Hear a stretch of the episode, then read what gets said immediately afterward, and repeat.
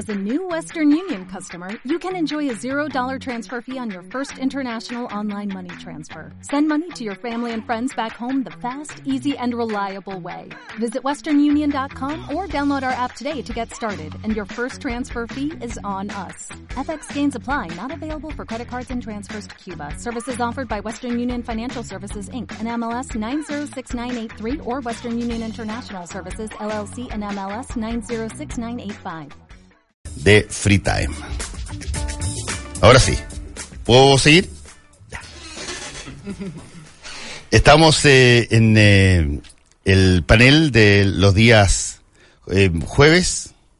Eh, tenemos, por cierto, a Silvia Isaguirre, Buenos que es, días. eh, que es eh, estándar de este panel. Eh, Benjamín Sí, Trufelo. Benjamín Trufelo, director de la revista Brasil y abogado de la Universidad de Chile. Gracias Sí, por estar acá. Eh, Alberto Mayor, que se supone que iba a venir, y además está en el centro del eje de la noticia. Sí, pues. Eh, no sé si es que va a llegar o no va a llegar, pero... Eh, Llega un poco tarde a veces. Siempre llega un, un poco tarde a veces, sí. Eh, y lo estamos esperando. ¿Qué tal, Silvia? Muy bien, muy bien, se acerca el 18, así que cada vez más contenta.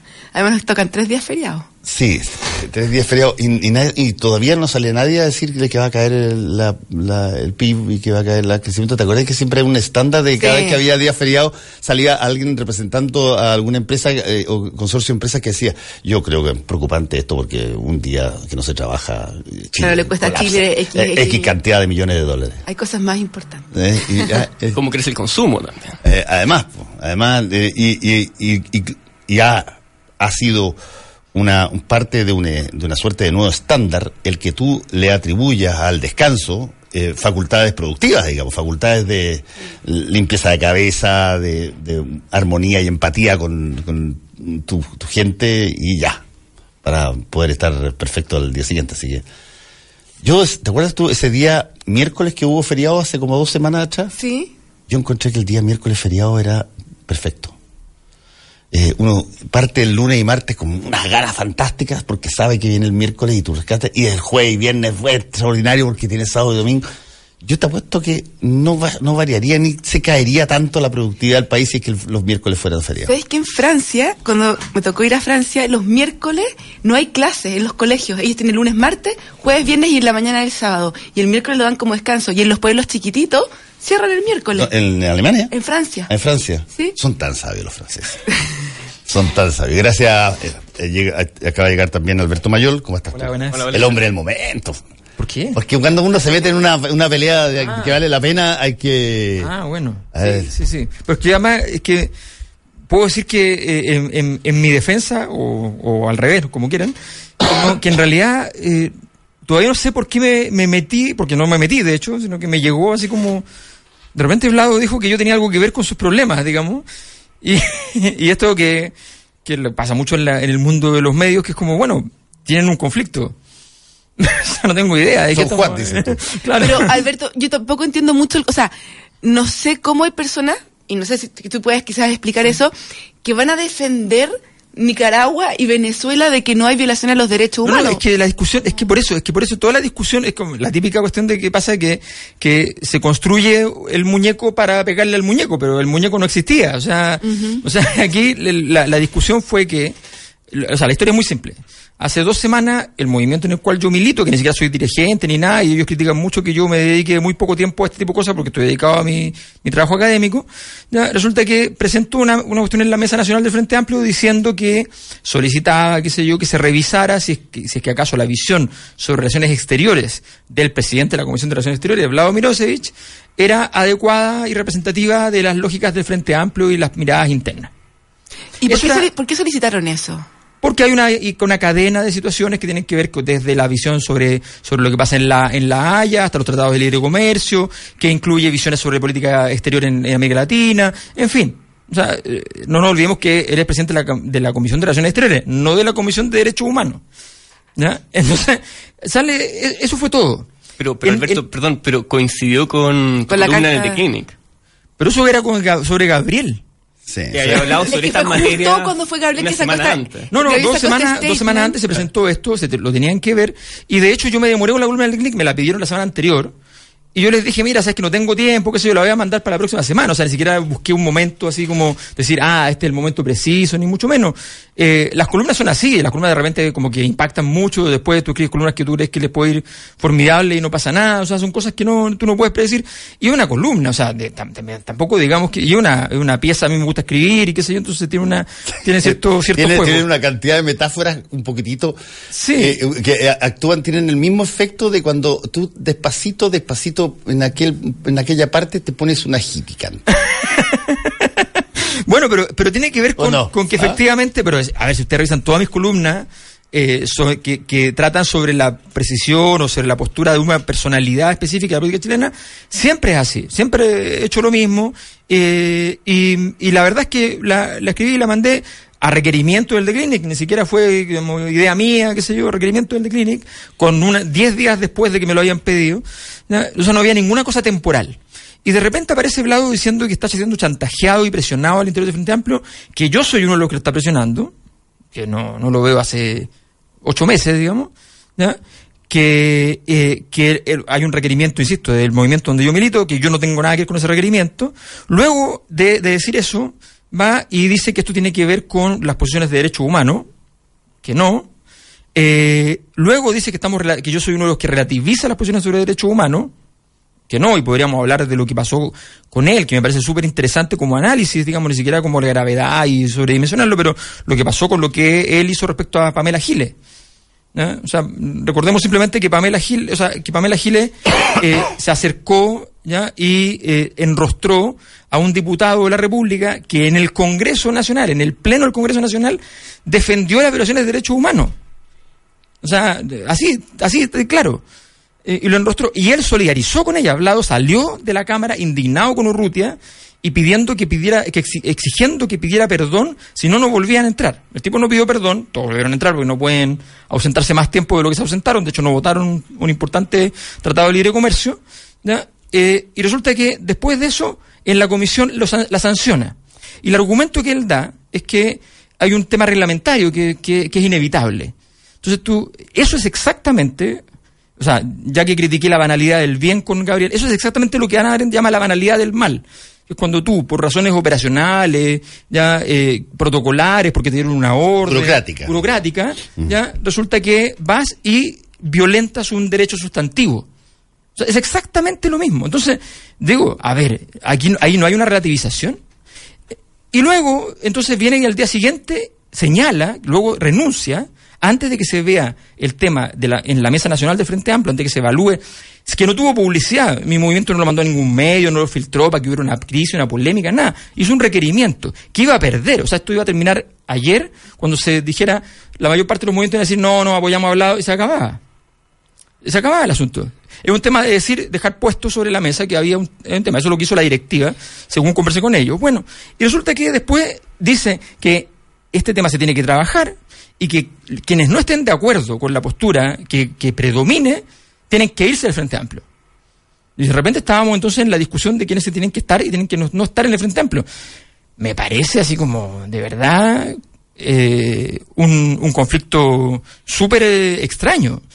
Y yo a todos los medios donde él hizo el periplo el día de ayer, eh, que, que no hice ninguno yo por mi lado, eh, les ofrecí a todos los productores que conocía, qué sé yo, que si querían, yo podía estar con Blado y discutirlo. O sea, Y no- conversarlo. No, tengo problema. O sea, Pero me parece que el problema viene de antes. Porque, a mí me tinca, porque si no, no tendría, no tendría sentido. porque Gabriel Boric había, sido, había hecho unas declaraciones bien importantes en materia de derechos humanos que tú saliste criticando, que previamente había criticado al Partido Comunista. Y Es que la crítica mía es distinta a la del Partido Comunista. Eso me interesa. Mi, crítica... ¿Cuál es la finalidad política de tu crítica considerando No. que yo leí una entrevista en 2017 tuya en que tú calificabas a Cuba como una dictadura? Entonces Sí. uno dice, ¿cuál es la diferencia No. entre tu posición y la de Gabriel? Es, es muy simple. El, el tema es bien simple. El- lo que yo digo es, es una. Primero es importante las precisiones conceptuales. Por ejemplo, en el Sename se viola los derechos humanos. ¿Significa que el Sename se organizó para matar niños? No. El, el Sename, haciendo muy mal su pega, viola los derechos humanos de los niños.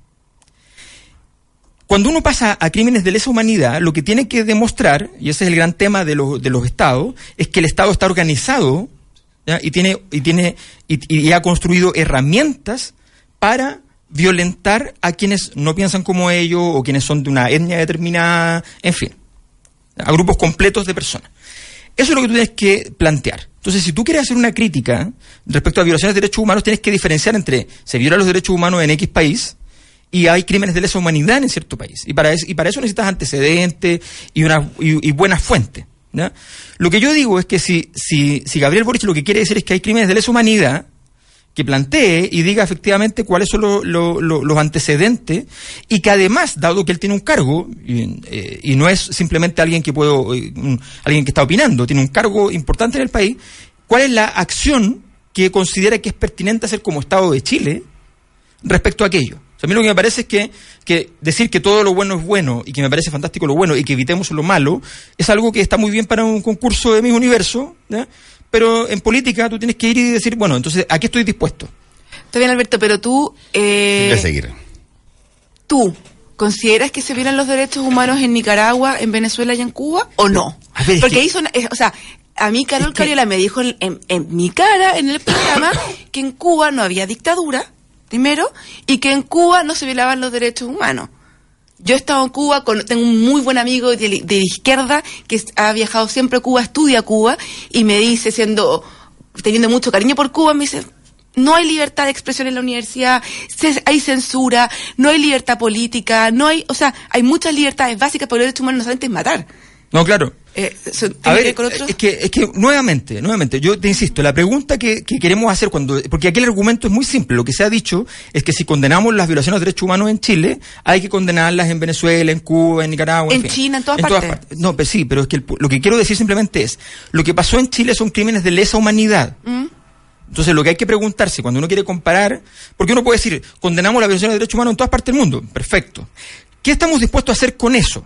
Si eso es lo que eso es lo que yo estoy planteando, por eso insisto en la necesidad de la discusión conceptual. No, está bien, pero es que yo creo que hay gente que defiende, o sea, hay gente que todavía defiende lo que pasó, lo que pasa en Cuba, ¿me entiendes? Aunque yo- haya tortura y aunque hayan crímenes insisto, de lesa humanidad. Ah, pero está- de lesa mira, humanidad, mira, lo un pasa- Estado organizado que no permite y que no otorga derechos. El problema es cuando tú transformas esto en un, en un- en un set de titulares. Y, y como yo, de hecho, por ejemplo, para, para aceptar venir- estar en este, en este panel a principio de año, cuando me plantearon, yo les dije, yo no quiero estar en un panel político porque estoy dedicado al tema académico, me interesa un panel académico. Si es así, encantado. Y ocurrió efectivamente. Entonces yo quiero simplemente decir, a ver, hagamos, ¿cuál es, cuál es la precisión conceptual? Y luego de la precisión conceptual, ¿Cuál es la acción política que un político que tiene un cargo está dispuesto a hacer? Porque yo, yo puedo decir, como ha dicho Blado, por ejemplo, que él condena las violaciones de derechos humanos de Estados Unidos en Guantánamo. ¿Ya? ¿Y después qué? ¿Qué estoy dispuesto a hacer para eso? Yo, yo coincido plenamente contigo, Alberto, en la distinción. Yo creo que en gran medida los debates en derechos humanos se confunden cuando se confunde el concepto de las violaciones de derechos humanos, que es algo, llamémoslo el género, y la especie que son los delitos o crímenes de lesa humanidad.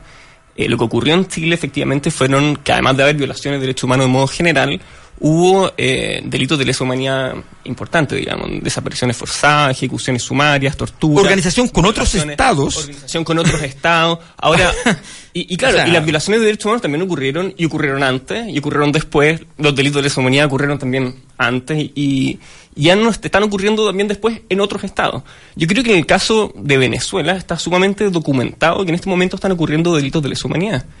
No lo digo yo, no lo dice Gabriel, lo dice el informe de la ACNUR del año 2018. Yo creo que eso es, es, es algo serio, documentado. Sí, lo que yo digo es que cuando Gabriel dice eso, entonces, él como diputado de la República, ¿qué es lo que considera que Chile debe hacer? Está bien, esa es una segunda fase que yo, cre- yo creo que es importante porque políticamente es importante qué vamos a hacer como país, ¿verdad? Y qué actitud vamos a tener frente a otros países. Pero hay una pregunta anterior a esa que es qué postura, porque tú también eres político, aparte de académico, también eres político y perteneces a un movimiento dentro del Frente Amplio, a un partido. Entonces, dentro del Frente Amplio, al parecer, no hay una opinión unánime respecto de si en Venezuela hay o no hay crímenes de lesa humanidad. Eh, bueno, evidentemente no hay una, posi- una posición, no hay una posición Ya, y yo te pregunto a ti personalmente, ¿cuál es tu posición? Pa- pa- No, mi saberla. posición es que es hoy- anterior, ¿te mi, posición es que evidentemente hay una reducción de la división de poderes, ¿ya? Que, es un, que es un problema, evidentemente. Evidentemente eh, hay, antecedentes de violación a los derechos humanos. No tengo claro que hayan delitos de lesa humanidad. No tengo claro que hayan delitos de lesa humanidad porque fundamentalmente aquí hay un gran problema que no aporta nada a todo esto y es que la oposición venezolana no ha sido capaz políticamente ¿ya? de ir y organizarse. Aquí hay cuestiones básicas. Cuando aquí ocurrió todo esto, la, la gente que estaba en Chile se organizó para armar los casos judiciales a pesar de que no había tribunal de justicia. Se organizó para poder efectivamente entregar toda clase de antecedentes y organi- organizarlo de manera seria y, y responsable. O sea, yo creo que esa, esa exigencia a un sector político, ¿ya? que ha perdido elecciones, elecciones, o sea, que ha perdido elecciones, porque no nos olvidemos eh, que ha perdido las elecciones sistemáticamente y que se ha tratado de decir que hay fraude a cada rato y está lleno de organismos internacionales que han dicho no, la verdad es que no hay fraude. O sea, Está bien, Alberto, Entonces- pero no es por nada. En, en Cambodia y en Ruanda, que fueron crímenes de lesa humanidad horrorosos, la población tampoco se organizó para llevar los casos a los crímenes y de hecho hubo amnistía absoluta. Entonces, no sé, no me parece un argumento tan, tan tú- válido. ver, No, me, tú- me parece que es un poco ambigua tu Cuando, respuesta. cuando, cuando tú me dices, cuando tú me, pero está bien, pero yo lo único que te digo es, digamos, porque aquí decimos, no, agreguemos que China también tiene violaciones de derechos humanos. Está, lleno cuando apareció China todos dijeron, mejor no, mejor no, mejor no, ¿ya? Sí. Eh, y de repente dijeron, ya, no, sí. ¿Qué estamos dispuestos a hacer con respecto a China? Te saltas la primera pregunta, Alberto. Entonces, Te no, insisto. porque te insisto, te- te, te insisto. La, la segunda No. es importante, pero No. primero tenemos que definir si estamos... No, Ahora, porque- a ver, de- me, me- me- me permiten, yo tengo la impresión de que uno de los problemas que va a tener este tipo de discusión es que tú va- te, encuentras muy rápidamente bloqueado en poder eh, opinar o plantear cosas en función de si es que las cosas son idénticas o, o por lo menos tienen algún grado de, de simetría eh, importante. Eh, y yo desde ese punto de vista creo que uno basta con que uno se defina y plantee, por ejemplo, sí, yo creo que hoy día en Cuba y particularmente en Nicaragua y Venezuela están violándose los derechos humanos y me parece que ese es un régimen que no corresponde hoy día a lo que una democracia como uno le gustaría. Punto. ¿Podemos seguir hablando de Chile? Claro. Pero, ¿sabes cuál Ah, es el y, y problema? con eso bastaría. No, no necesita uno empezar a... a- a- Pero es, eh, no, pero es distinto, insisto, en- es que insisto en todas las precisiones. El Gabriel es diputado de la República. Sí. Gabriel es diputado de la República. Y como diputado de la República, decir que no le gusta el bloqueo a Venezuela, pero tampoco el gobierno de Venezuela puede ser totalmente correcto. ¿ya? Pero después viene lo que está dispuesto a hacer por una cosa y por la otra. Sí, o sea, verdad. ¿qué está dispuesto a hacer respecto a Estados Unidos, que le, le bloquea la llegada de medicamentos a Venezuela y que sabe que Venezuela, con, la, con el cambio que tiene de moneda, no puede comprarlo adecuadamente para toda la población porque si no quiebra? ¿ya? Porque la moneda no vale nada y se venden los medicamentos en dólares. Entonces, eh, ¿qué está dispuesto a hacer en ese sentido? Eh, eh, ¿Qué está dispuesto a hacer respecto a lo que se- lo que señala que efectivamente en Venezuela se los derechos humanos? ¿Qué está dispuesto a hacer Gabriel Boric respecto a eso? Y eso es una cosa que debiera definir, porque yo entiendo que hay una decisión individual de cada parlamentario, pero también hay una decisión Exacto. sobre qué se hace de- del colectivo, del, del Exacto, yo, diría más Muy que bien. Gabriel Boric, yo diría qué van a hacer ustedes, Frente Amplio, o cada uno de los partidos o movimientos respecto a esta situación y su postura para eh, ejercer una cierta presión internacional. pero es, es que, a ver, nuevamente, aquí la discusión fue que un movimiento le plan- planteó que las posiciones que ha planteado el señor Mirosevic no necesariamente están siendo representativas de lo que es la visión del Frente Amplio en general. Sí. Eso es. Y, y, y, y no es más que eso. Y este señor está en la Comisión de Relaciones Exteriores. ¿ya? Y, y tiene que ver con este tema, pero también con todos los temas de relaciones exteriores. sí, Alberto, Eh, pero y está yo- representando al Frente Amplio. Entonces, el planteamiento fue ese. Entonces, nuevamente volvemos a la- al, al- al- al discurso de decir, ok, definamos la situación porque aquí el mundo, no solo Chile, porque esto pasó en toda América Latina y pasó en España, ¿ya? es como, después de que usted juzgue a Venezuela, hablemos de lo demás.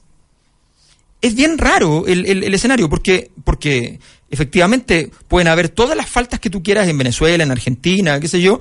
Eh, el punto es, ¿por qué tengo que, eh, la definición de Venezuela es la única que es relevante a la hora de decir qué es lo que vamos a hacer después? O sea, yo me acuerdo haber estado hace un par de años atrás en un debate así, con una radio, con, con Bernardo Fontaine, y Bernardo Fontaine se largó un largo excurso contra China. Entonces yo le dije, me parece muy interesante, pero le dije, tú, Bernardo, eres dueño, socio, no sé, de Plaza Vendôme, ¿no? Entonces me dijo, sí. Entonces le dije, mira, te puedo preguntar si tú Todos ¿Tienes los, productos los marcos chinos de anteojos son, son chinos. el producto es chino o no, digamos. Porque, porque yo me imagino que, claro, cuando uno tiene una postura tan radical, uno tiene que ir y decir, bueno, ¿qué es lo que yo puedo hacer? Lo que yo puedo hacer es no comprar cosas chinas. ¿Ya? Si igual, igual barato están en Bangladesh, o sea, no sé. entonces, eh, entonces yo puedo hacer cosas. Entonces, como la verdad es, la pregunta es, vamos a salir del, del tema porque hoy día nosotros no nos, a nosotros pegarle a Venezuela como país no, nos da lo mismo porque no estamos comprándole petróleo, porque no estamos haciendo negocios, porque no estamos haciendo muchas cosas. ¿Ya? El anterior gobierno de Sebastián Piñera, no nos olvidemos, no nos olvidemos, se, se sacó la foto con Fidel y con Chávez inaugurando la CELAC. Feliz de la vida. Feliz de la vida. El feliz habría que preguntárselo a Feliz él. de la vida, no, feliz de la vida. Hay que preguntárselo Porque él a no él. tenía por qué hacerlo. Si es que no podría no haber entrado, si la CELAC era un invento que donde lo invitaron a, a estar en la mesa. Y, y él accedió. Bueno, O sea, Está bien, pero lo que, lo que yo te quería decir es, a ver, encuentro que es importante tener una, un, qué vamos a hacer con estos países y no simplemente llegar y criticar. Pero Pero, pero, la pregunta la anterior, pregunta es, ¿cuáles son estos países? Está bien, pero la Porque pregunta, en Estados Unidos se habla de la derechos humanos y lo pregunta vamos a incluir- lo vamos a anterior, Alberto, sí, pero de una forma distinta. No, a ver, ¿cuál es la forma distinta? La forma distinta es que en Estados Unidos hay democracia, se eligen a las personas, hay un congreso, hay justicia, hay libertad de cátedra. Hay dos y- elecciones en los últimos 20 años que ha ganado el que tiene menos votos. Está bien, O está sea- bien, pero que te quiero decir, o sea, pero, Eh, pero eh. es distinto cuando un Estado viola los derechos humanos. Hizo una guerra ilegal en Siria. Bueno, si tú crees que es lo mismo Venezuela que Estados Unidos, No, te estoy diciendo simplemente que estamos dispuestos a hacer. sea, porque Está bien, pero, pero yo te quiero decir la pregunta anterior. A mí lo que me molesta, eh, y te lo voy a decir súper franca, es que una cosa es la pregunta después, ¿qué hacemos con esto? Pero la pregunta anterior es, bueno, ¿estamos dispuestos a reconocer que acá, no, déjame terminar, que acá hay violación a los derechos humanos y hay parte de la izquierda que se complica mucho, como yo te veo a ti complicado, en decir con muy claramente, oye, en Venezuela No, hay presos políticos, hay personas que han muerto No. Hay por lo que piensan, hay tortura, desapariciones, hay tortura, lo mismo que en Cuba y que en Nicaragua. Y hay gente en la izquierda, no- no- bueno, si tú te desmarcas a esa gente está bien, pero hay personas que todavía les cuesta y yo digo, ¿cómo nos puede costar Sí, pero todavía Silvia, yo, reconocer yo estas estoy- cosas? yo estoy- y después, yo- yo ¿qué como no, yo como no tengo ese problema y lo he dicho varias veces acá, no tengo ningún problema en reconocer todas esas cosas que tú estás diciendo que hay que reconocer. La única cosa que me irrita, reconozco yo así en lo personal, es que no estoy, hablando necesariamente de tu, de tu posición, pero sí de muchos otros que no pueden salir de la espiral de, de pedirle a los otros que se pronuncien porque eso permite de que diluyas la discusión acá y que la o que la o que la relativices o que la, o que la empates. Y entonces eh, te sirve que las personas no se pronuncien. Te sirve que el gallo no, no diga oye sí yo tengo que creo que a todos estos gallos hay que colgarlo porque en la medida que no hacen eso te, te permite a ti evitar conversar de las cosas eh, eh, que pasan Es en que Chile. Fernando, yo creo que detrás del problema de los derechos humanos, estas materias, que tiene claramente una dimensión que es ético y político, hay también una cuestión de poder bien importante. Y es que si uno, uno podría decir que ya hace bastante tiempo, con más énfasis desde el 2013, ha ido emergiendo algo así como una tercera posición en materia de derechos humanos, que es más abarcante, quizás más madura, que, no tiene problemas en reconocer los problemas que están ocurriendo en Venezuela, que los ocurrieron en Chile, los que ocurren en Siria, los que ocurren en todas partes del mundo. Hay algo así como posiciones tradicionales ya en la derecha, ya en la izquierda, en la derecha, que se refugian generalmente en, en la historia. Primero para negar, después para, para justificar y últimamente para relativizar por la vía los contextos y los empates, como decías tú, Fernando. Pero también en la izquierda una, una izquierda que se ha atrincherado en, en la memoria, convirtiéndose en algo así como custodio de la memoria y que no han tenido capacidad crítica para reconocer sus propias responsabilidades en el quiebre de la institucionalidad democrática. Pero sin duda, sin duda. Como decías tú, en sus compromisos internacionales. Sin duda, ahora, conven- Eso- convengamos una cosa, convengamos una cosa. Si tuviéramos que poner literatura detrás de la, de- de- del tema y dijéramos, a ver, todas las, todas las cosas que se han dicho, se han establecido, se han escrito respecto, por ejemplo, de los reconocimientos de los errores desde el golpe en adelante. ¿Quién ha hecho más en ese tipo de, de literatura? Yo te puedo asegurar que la izquierda ha hecho 25 mil veces más actos de, eh, de ¿cómo se llama el- eh, cuando tú de, de constricción? Ha hecho mil veces más actos de constricción con eh, discusiones sobre qué pasó, qué falló, qué cuestión, eh, medias culpas, etcétera, grandes, que los civiles que apoyaron la dictadura militar. Y, y eso es algo que tú lo puedes pero con- contra, verificar súper simplemente. Muéstrame los libros, muéstrame Sí, dónde están, las dónde están los diarios. los entrevistas. Sí, pero cuando Gabriel Boric sale diciendo lo que dice, los primeros en salir hablando son los partidos del Partido Comunista. Y, y este es mi punto. Mi punto no es tanto lo que hagan o no hagan esta- estas declaraciones, sino el punto es que lo que está detrás es el resguardar las posiciones políticas. Hay una cuestión de poder, de conservación del poder, de conservación del orden, porque las posiciones en materia de derechos humanos sirven para censurar cambios de posiciones en otras materias. Porque si uno dijera que en Chile hace falta el surgimiento de una tercera posición política, más allá de la izquierda y la derecha, eh, lo primero que se necesitaría es un gran consenso en materia de derechos humanos. Y si se bloquea ese gran consenso en materia de derechos humanos, se bloquea el entendimiento entre fuerzas políticas. A ver, hagamos una pausa y seguimos conversando con el panel que tengo justamente la musiquita y ya me tiene loco. Conéctate a la web. a la web. Sigue el debate por Twitter en arroba Radio La Clave. Ya vuelve Combinación Clave, solo por la 92.9. Hora clave. 10 de la mañana, un minuto. 92.9. Somos como tú. Somos la clave. En el corazón de Providencia y a pasos del metro, Hotel Nogales and Convention Center. Un servicio de primer nivel con estacionamiento, wifi y desayuno incluido. En Hotel Nogales ponemos a su disposición nuestro centro de eventos con salones con capacidad hasta 400 personas. Reserve su estadía en hotelnogales.cl o a nuestro teléfono 223-356958. Hotelnogales.cl. Lo hacemos simple para usted. Seguimos analizando la contingencia. Súmate a nuestro panel y opina con nosotros. Estamos en combinación clave. Dígale adiós a las excusas y haga que las cosas pasen. En septiembre Banco Security lo apoya para que viaje donde quiera, cambie su auto o renueve su hogar con los mejores beneficios con sus tarjetas Guano solicitando su crédito de consumo a tasa preferencial. Más información en bancosecurity.cl. Mes del vino en Hotel Sheraton. Si es amante de los vinos y busca degustar una variedad de sabores en septiembre, lo espera en el mes del vino a precios especiales en el restaurante El Cid. El secreto del éxito está en tomar riesgos y superar desafíos. Viva la vida concho tomando buenas decisiones. Batería Hancock, mucho más. Desde esta semana, todos los lunes y jueves a las 16.30 horas, nuevo programa de Radio La Clave. Se habla de los temas de salud que a usted le interesan. Tu salud es clave con Ricardo Basáez y los especialistas de la Facultad de Medicina Clínica Alemana Universidad del Desarrollo. Recuerde, lunes y jueves a las 16.30 horas, tu salud es clave por la 92.9 y en www radiolaclave.cl. Estamos también regalando. Hoy día tenemos, eh, todavía pueden participar porque mañana se va a sortear dos entradas dobles. Perdón, entradas dobles para el concierto Rubén Blades en Movistar Arena, que será este sábado 8 de septiembre. Solo tiene que seguirnos en nuestras redes sociales y comentar la foto del concurso, etiquetando a la persona con la que te gustaría ir. Participan todos los que comenten y nos sigan en Facebook, Instagram y Twitter. Este viernes 7 de septiembre se sortean las entradas gentileza de Free Time. Y también tenemos dos libros para regalar hoy día, gentileza de Me Gusta Leer Chile. Puede participar usando hashtag combinación clave y nombrar también a me gusta leers.cl. Son el libro de Historia Secreta de Chile 3 de Baradit, el que tiene la portada Gabriela Mistral bien Tracher y medio punk. Eh, y el libro de Desastres de Raúl Sor, Guía para sobrevivir, ya saben. Hashtag combinación clave y nombrar también arroba me gusta leersl. Somos opinión. Somos la clave. Ya, ¿cómo salimos de esto para poder eh, ahorrar otro tipo no, yo solo digo que hay un ejercicio que podríamos hacer, que, que como casi si queremos resolver todo este tema, es, simplemente si consideramos que delitos de lesa humanidad en todo el mundo, todos esos países, ¿qué va a hacer el Estado de Chile entonces como posición respecto a todos esos países? Eh, en todos.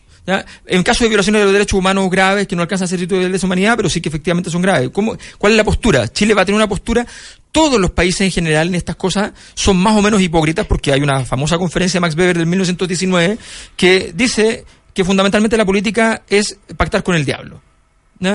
Eh, y que efectivamente cada tanto tienes la ocasión. Ahora, ahora entiendo por qué me queman tanto las patitas. Eh, todo el país, este, todo este país está sentado arriba de un infierno. No, lo que pasa es que tú tienes, tú tienes, a ver, es como cuando el, el por ejemplo, el típico, el típico caso de las Torres Gemelas. Había un avión que estaba que, que no, no, había chocado todavía.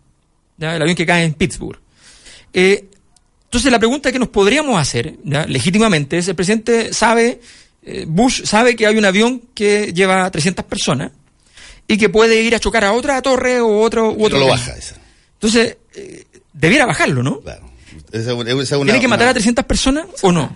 ¿O no corresponde? Lo que dice Max Weber es, si tú dices no, estás operando como si, como si la política fuese algo que es el sermón de la montaña.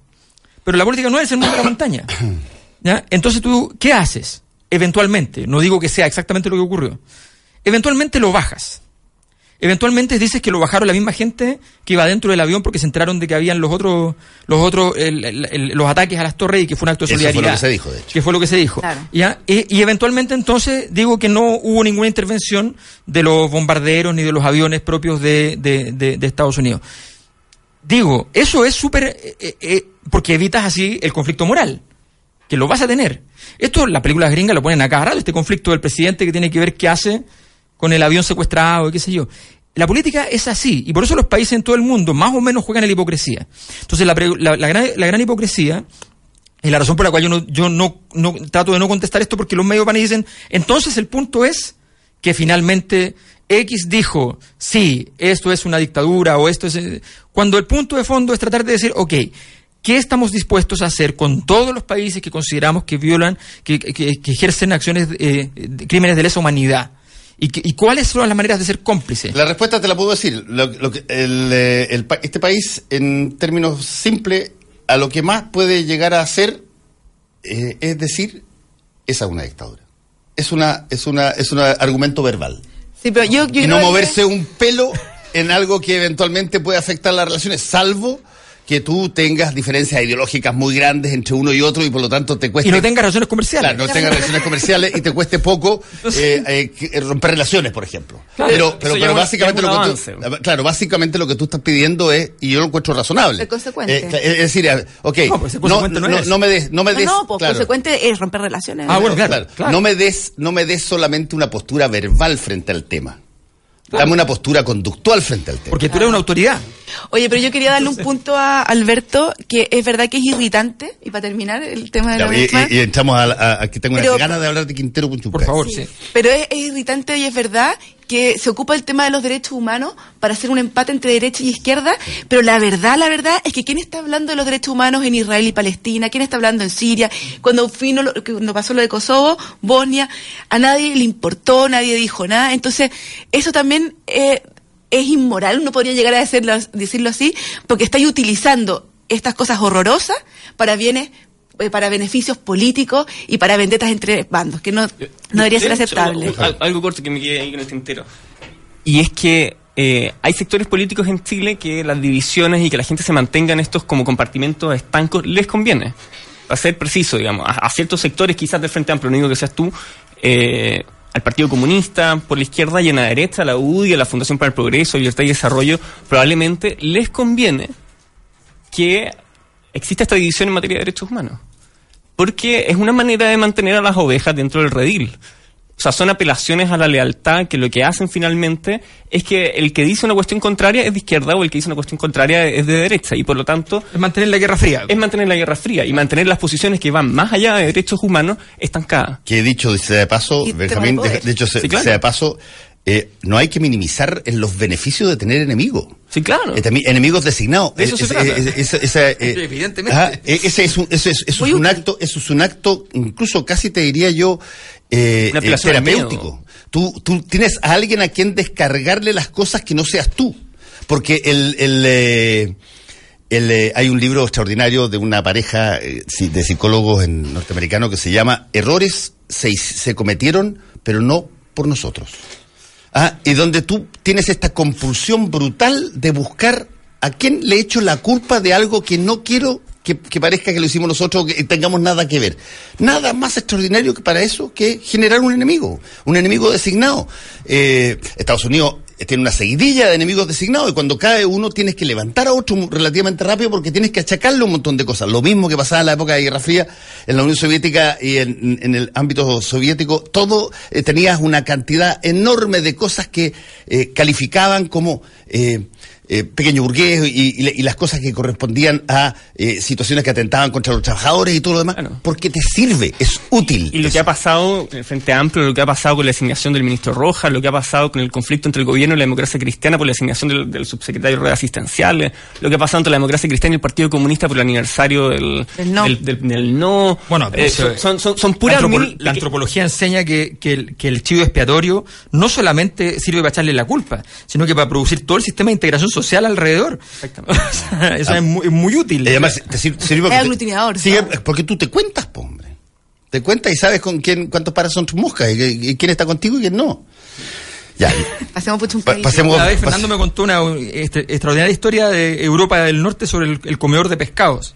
Sí, pues el, el- el- El comedor de pecados. el de pecados. El Pecados. comedor de pecados es una, una vieja, una vieja eh, mitología vikinga. Vikinga. Vikinga donde cuando se, eh, se moría una persona, esa persona para que entrara al Valhalla eh, tenía que entrar limpio. ¿Y cómo se hacía? Traían a una persona, colocaban al cadáver rodeado de alimento y esta persona era el comedor de pecados. Y lo que hacía básicamente era comer esta fruta que era que alrededor del muerto, el muerto le traspasaba a la fruta y a la, y a la comida sus pecados y este, y este gallo los, Se los comía. se los comía y se sacrificaba para que éste entrara limpio. Y todo el gran problema era ¿Qué pasaba cuando se moría el comedor de pecado. O sea, Porque ese ya era una carga ya brutal, pero es muy bonita la, Pero es muy interesante porque además le daban todos los beneficios en vida porque Todos se iba a ir al infierno. Porque era, claro, Claro. porque él se iba a ir al infierno, era el gallo que nadie tocaba, todos lo respetaban y fantástico. Era el más sabio del pueblo. claro. Por supuesto era ateo. Eh, Claro. Oye, pero eh, el, el, eh, hay, un, hay un pecado, creo yo, eh, dentro de todos los pecados, hay un pecado que es, eh, eh, es no sé si llamarlo el pecado de la desidia, eh, pero es, eh, es, es un pecado donde tú ves permanentemente que algo tiene expresiones de daño a las personas permanentemente, consistentemente, y tú sabes que eh, va, puede en cualquier momento producirse eh, el hecho que mande toda la punta al cerro, pero sigues apostando que no te va a pasar a ti. Y, que, y lo pospones, y lo, y lo derivas, y lo, y lo disimulas, y miras para otro lado. En fin, que es más o menos lo que pasa con las zonas de sacrificio, en, en general, que tú sabes que es una bomba de tiempo, que eventualmente el día que se junte eh, eh, este gas con este otro gas, eh, no van a haber in- intoxicaciones pulmonares, van a haber muertos. Y en ese entonces, ¿qué, qué, qué haces? Pero todo se dilata pensando de que eso le va a tocar a otro o no va a ser ahora y tú juegas una apuesta de ruleta rusa peligrosísima. Y creo que en el caso de Puchuncaví y, y Quintero eh, hay que tomar cartas en el asunto en serio. Eh, y, y- y yo, para serte franco, esta, esta, esta cosa que pasó con de, se le culpa a ENAP y la renuncia de Gonzalo La Carrera, que acaba de ser nombrado eh, el director de ENAP, diciendo que esto le causa un daño brutal a la empresa y que no es así. Y además agrega él en un tuit hoy día en la mañana, dice, ¿cómo pueden decir que es ENAP si lleva cerrada los conductos de gases totalmente hace dos, dos, se- dos semanas o cinco días y, la, y acaba de producirse antes de ayer otra, otra fuga tóxica? ¿A qué le van a echar la culpa si no- tenemos total y absolutamente cerradas las compuertas? Y renunció porque nadie se quiere, nadie quiere tomar ese toro por las atas, porque es una, son industrias, hay industrias privadas, las industrias privadas tienen personas, las personas se conocen, hay lobby, en fin. Yo tiendo a sospechar que el problema es que no se puede tomar el toro por las astas en el corto plazo. Porque probablemente lo que ha fallado son los mecanismos de, su- de- de fiscalización, los instrumentos para poder medir las distancias que hay entre una industria y otra, o sea, cuestiones técnicas de ausencia del Estado por décadas. Bueno, pero es que, a ver, mira, primero, o sea, lo normal, súper estándar. Lo primero que tú haces en una situación como esta, un- un- cualquier gobierno en el mundo, Un, dos, tres momia, po. un dos, tres momias, Lógico, paraliza para todo. todo. se paraliza todo, tres informes independientes de universidades, una extranjera, dos nacionales, ¿ya? Son, son informes además súper estándar, o sea, son informes que ni siquiera son caros, ni mucho menos, no es que hay que gastarse 10 millones de dólares en esos informes, son informes de toma de muestra, revisión, o sea, qué sé yo, un par de millones de pesos.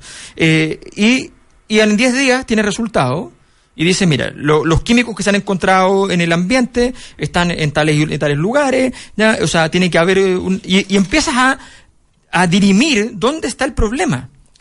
Todo lo que se ha hecho es muy evidente que tal vez es por incompetencia, ojalá que sea solo por eso, ¿ya? pero resulta que lo- todo lo que has hecho es algo que no ayuda en nada a saber qué es lo que está Ese es pasando. el problema. Pero ¿sabes te, qué? deja, te deja dando vuelta, es la ardilla que está dando Sí. vuelta en la misma rueda. O sea, yo creo que acá hay, hay, hay dos cosas importantes. Uno es que en Alemania hay industrias de esta naturaleza que funcionan y funcionan bien. Obvio. Entonces, ese tema de que esto que es acá, eh, que tenemos estas industrias en otras partes del mundo no existen, existen, Existen. están, no contaminan y hay población humana viviendo cerca de estas industrias y no tienen peligro. Y por lo tanto, Chile está al debe en sus políticas medioambientales con las industrias y las exigencias técnicas que tienen que tener para cumplir con estos estándares que aseguran a las personas su seguridad y su salud. Pero el otro tema es, ahora, dado que quedó esta embarrada, todavía no sabemos qué empresa es. El Estado le echa la culpa, o el gobierno le echa la culpa a ENAP, ENAP se defiende, ¿verdad?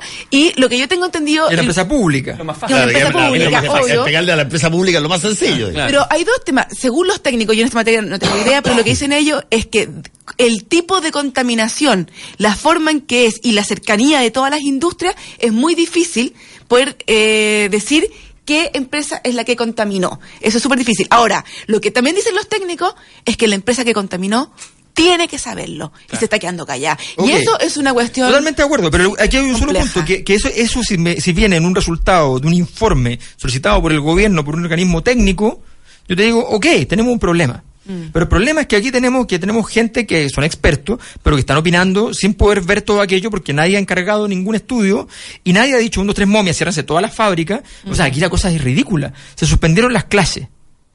Pero varias de las industrias están funcionando. Además, ¿qué- ¿de qué te sirve ir a clase si te caes en tu casa que vivías mismo? vives ahí mismo. Eh, Entonces tú dices, o sea, la- de verdad esto es una muestra fehaciente de, de la ausencia de una política ambiental y de protocolos. Protocolos súper sencillo cuando ocurre un accidente. Mira, solo te doy ejemplo. Está este ejemplo. Está el ejemplo de que yo he hablado, lo confiesan los mismos gerentes de empresas, que te dicen, mire, yo hay que tener en consideración de que todas las empresas grandes a nivel mundial hoy día, su trabajo de, análisis de la empresa, el primer, el primer capítulo de las memorias tiene que ver con calentamiento global. ¿Qué estoy haciendo por el calentamiento global? Todo lo que he hecho en el año para reducir el calentamiento global. Ese es un tema que en nuestras memorias no está en las empresas.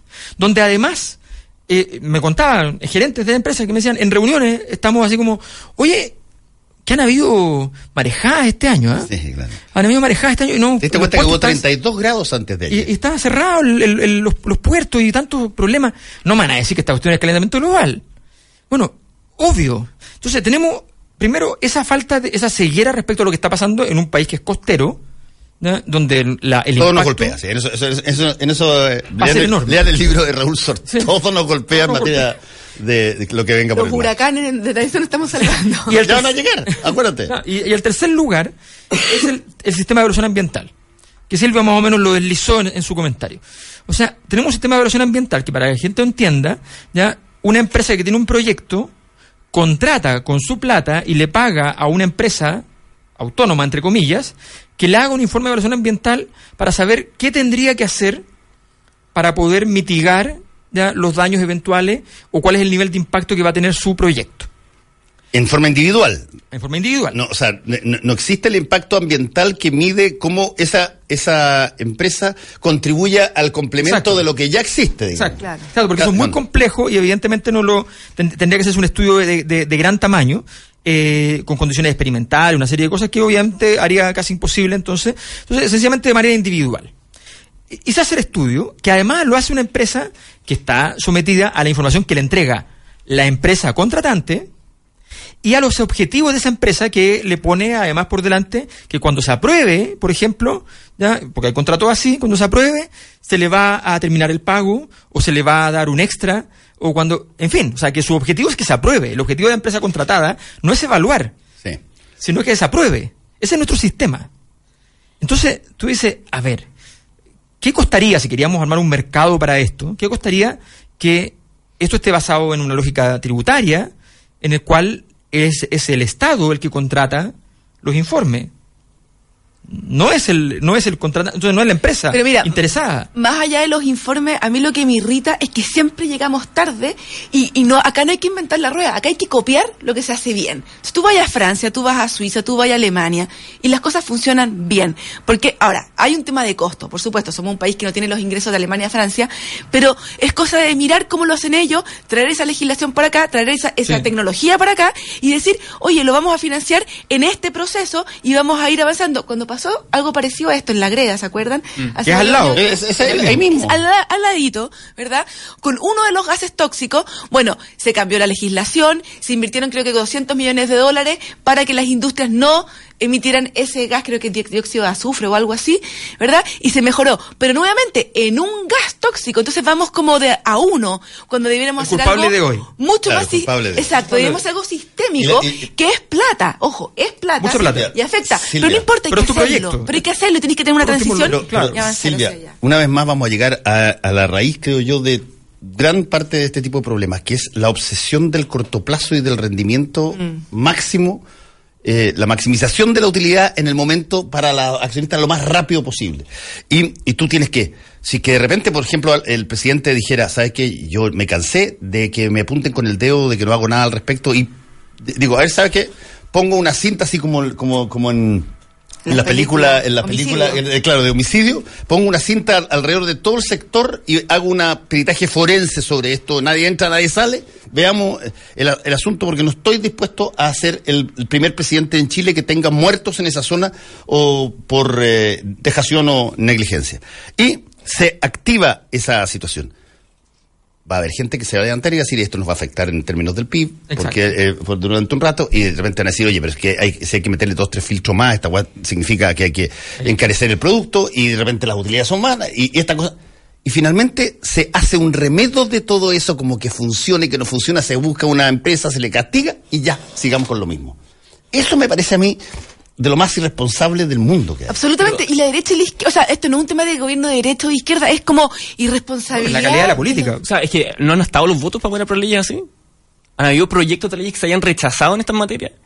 Eh, ¿Proyectos de qué? De leyes que se hayan rechazado en estas materias. O sea, yo creo que el problema ha sido simplemente negligencia. Pero si la- la- mira, hay dos tipos de... eh, aquí me voy a pegar un full. Y también del Parlamento. Ah, Aquí, aquí. Hay dos tipos de leyes, dos tipos de leyes que salen hechas, hechas, están diseñadas para que se obtenga ventaja en el corto plazo eh, y haya sanción mínima respecto a esa. Son las leyes ambientales, eh, buena parte de ellas, y las leyes contra la confianza pública. Las leyes que tienen que ver con, de- con la confianza pública. Del- Delito con- de colusión, delito de información privilegiada. eso. Ahí no tiene prácticamente ningún tipo de disuasivo.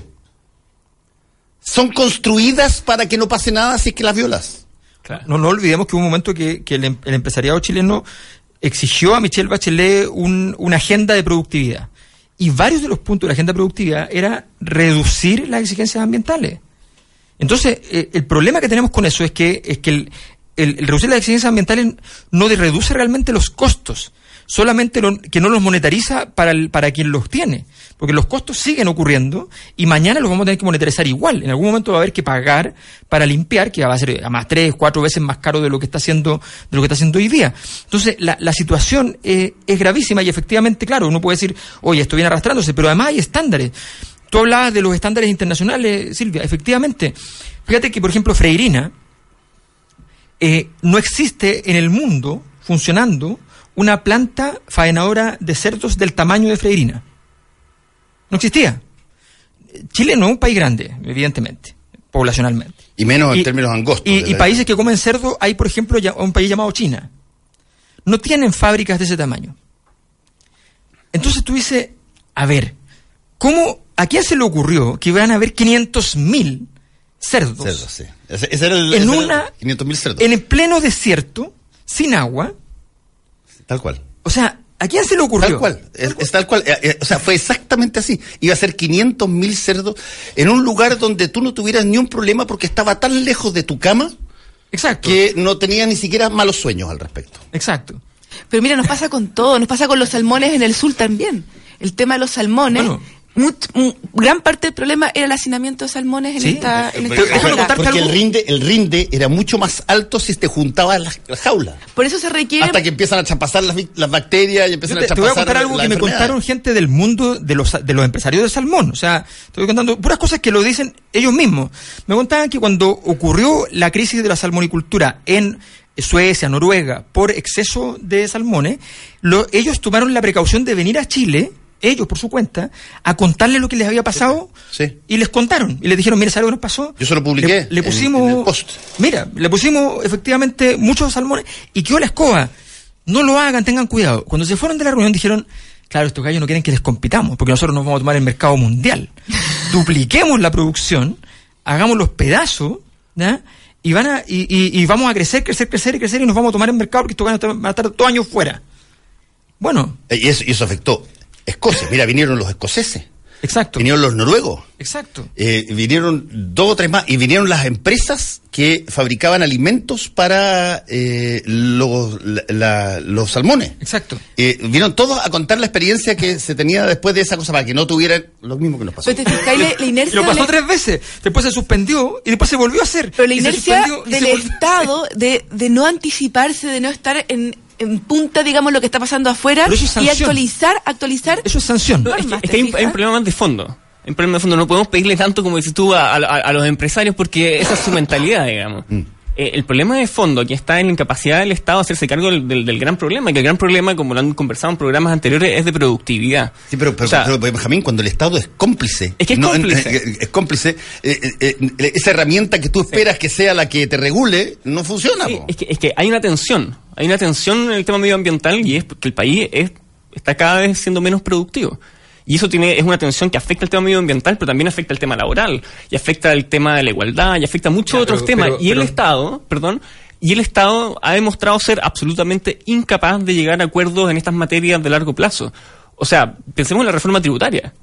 Se hizo una reforma tributaria hace cuatro años y, cuatro años después se está haciendo otra reforma tributaria y en cuatro años más probablemente vamos a estar discutiendo otra reforma tributaria y, y la gran discusión, el gran el perpetuo estrella del gobierno que viene a reactivar la economía es una reforma tributaria y todos los empresarios están ansiosos de llegar a esta reforma tributaria. Bueno, ese, ese, es, ese es el Bueno, alcance bueno. de nuestra política. Pero- Digamos, recaudar un poquito más, recaudar un poquito menos, crecer Bueno, un poquito más, dices, rebajando crisis de productividad, muy bien, pero entonces, primero, mo- lo- modelo de desarrollo, porque el modelo de desarrollo tiene que ver con la productividad. Y en segundo lugar, cuando tú ves, la, tú, tú ves la productividad, por ejemplo, por tamaño de empresa, Sí, claro. el tamaño, la evolución de la productividad en la gran empresa ha aumentado sideralmente y se ha ido reduciendo en la mediana, mucho en la pequeña y más todavía en la micro.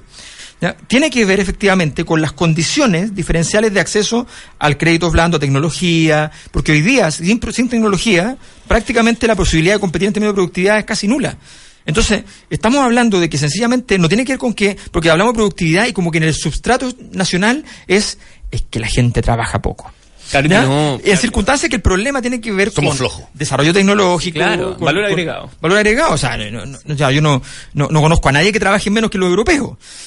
no, y tienen una productividad bastante razonable. Entonces, porque tiene que ver con que efectivamente el- el- le- hay una, hay un diseño para que efectivamente la tecnología produzca y para que la educación esté orientada efectivamente a generar productividad cuando es pertinente. Sí, Alberto, pero no nos podemos poner de acuerdo siquiera en una ley marco como la tributación, digamos. No, claro. Ese, ese- ese es el déficit político que No, tiene el país pero en este para ser justos, para ser justo, antes de la reforma tributaria de Bachelet teníamos bastante estabilidad tributaria. O sea, Bueno, no es que no es que todo no había cambiado nada en 20 Está bien, años. digamos. Da lo mismo, pero lo que, está bien, pero lo que te quiero decir es que no es que Chile cada cuatro años estemos recambiando la reforma tributaria. Pero o ahora va a ocurrir eso. sí. Ahora va a ocurrir eso. o Bueno, ojalá que no, pues ojalá que lleguemos a un gran Hubo Una acuerdo. reforma con Piñera en su anterior gobierno, hubo una reforma con Bachelet ¿ya? en su gobierno, va a haber una reforma ahora con Piñera. Te garantizo que el siguiente gobierno que llegue va a hacer lo mismo. Ojalá que sean, una cosa es actualizaciones, ¿verdad? Ponte tú lo del tema de Uber, el tema de las cosas como de Bueno, las plataformas digitales, tenéis que ir actualizando, eso es evidente. Pero una cosa es Pero una si hay reforma. integración o no hay integración, es una Es reforma. una reforma, por eso digo, eso es una reforma. una Ojalá, yo creo que las reformas debieran dejarse como para cada 10 años, no sé, o, o más. Y, y otra cosa son las actualizaciones que tú tienes que ir haciendo y modernizaciones, que son distintas. Dios, Dios, bueno. Entonces yo creo tam- en ese sentido creo que es importante que el acuerdo que se llegue sea un acuerdo amplio para que tengamos un sistema tributario en los próximos, ojalá 10 años, estable, con todas las actualizaciones que tienen que ir ocurriendo en los gobiernos pregunto, de turno. El, lo que pasa en términos de medio ambiente, ¿no se trata de una gravísima violación de los derechos humanos del Estado de Chile? Absolutamente de acuerdo. entonces, Sí. y, entonces ¿qué, y, qué va, y, y efectivamente... Y ojo, no solamente acá se echa muchas veces la culpa a los empresarios, porque hay un discurso de que los empresarios son una gente tan codiciosa que lo único que le importan sus utilidades, ¿verdad? Y está dispuesto a hacer cualquier cosa con tal de transgredir las normas. Pero acá hay empresas del Estado que tienen estándares iguales o más bajos que las bien, empresas privadas. totalmente de acuerdo, Entonces acá falta, el, acá falta Estado. No, no, pero hay un pequeño problema, hay un pequeño problema, que todo, todo totalmente de acuerdo. Si, el- si los empresarios chilenos no tuvieran pretensiones de influencia política, yo te digo, comprado. El problema es del Estado, la culpa entera es del Estado. Pero, todo Albert, lo demás es... no. naturaleza humana, No, no, po, no, naturaleza no, porque lo- humana. los naturaleza. porque En los todas partes del mundo se puede hacer nada. Bien, pero no, acá es hipertrófico, es evidente hipertrófico.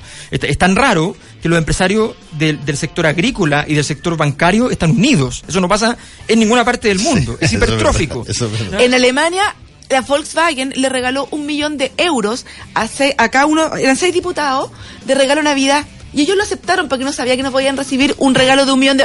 Fue tan escandaloso que ahí prohibieron que recibieran regalos. O sea, Es una cosa, después se la Volkswagen, la Volkswagen está sumando, ¿ah? Está sumando cuestiones. Entre la, la estafa para disimular eh, lo- Motores. eh, ah, lo- los motores en Estados. Unidos, de transmisiones. Ahora, esto que tú estás contando, Este fue el año como está el como para que, 2002. para que Volkswagen no, Alemania- no, no queremos que sea auspiciador de nuestro programa. No queremos. Nos tenemos que ir. Silvia Izaguirre, Benjamín, muchas gracias. Muchas gracias. También a, a ti, el Alberto. auto del pueblo. Ya volvemos. El auto. Conéctate a la web. Y sigue el debate por Twitter en arroba Radio La Clave. Ya vuelve Combinación Clave, solo por la 92.9. A las 8 de la noche, de lunes a viernes, en Clave Deportiva.